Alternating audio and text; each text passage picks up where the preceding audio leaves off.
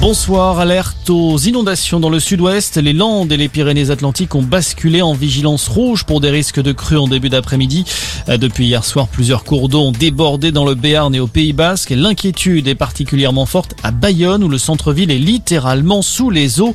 On fait le point sur la situation avec le maire Jean-René Tchegaray. Eh bien, la situation à Bayonne ne s'améliore pas, euh, contrairement à ce qu'on pouvait espérer, puisque euh, depuis le pic euh, d'inondation ce matin, il n'y a pas de décrue particulière sachant que sur Bayonne, en plus, euh, nous avons le coefficient de marée, puisque nous sommes à quelques kilomètres seulement de la mer. Donc aujourd'hui, la situation est préoccupante. Nous sommes obligés de procéder euh, à l'évacuation d'un certain nombre de résidences. Je demande aux habitants surtout de rester chez eux. Nous aurons un coefficient de marée qui sera relativement élevé en fin de journée. Ce n'est qu'à une heure du matin qu'on pourra être éventuellement rassuré. Il faut laisser passer, bien sûr, cette situation qui est euh, tout à fait exceptionnelle. Des propos par Léo Ardourel. Par ailleurs, sept autres départements du sud-ouest et des Alpes restent placés ce soir en vigilance orange en raison de la pluie, des inondations, de la neige ou des avalanches.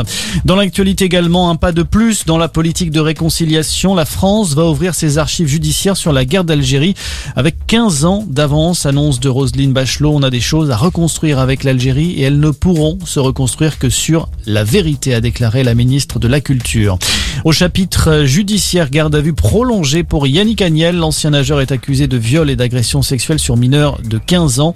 Une plainte a été déposée cet été pour des faits qui remonteraient à 2016. À cette époque, le double champion olympique s'entraînait à Mulhouse peu de temps avant de prendre sa retraite. Un mot de sport pour terminer avec un Français sacré meilleur joueur du monde. C'est un rugbyman et c'est sans surprise Antoine Dupont qui a été récompensé. Le demi de mêlée de 25 ans, auteur d'une année exceptionnelle en équipe de France et avec son club, le Stade Toulousain. Voilà pour l'actualité. Bonne soirée à tous.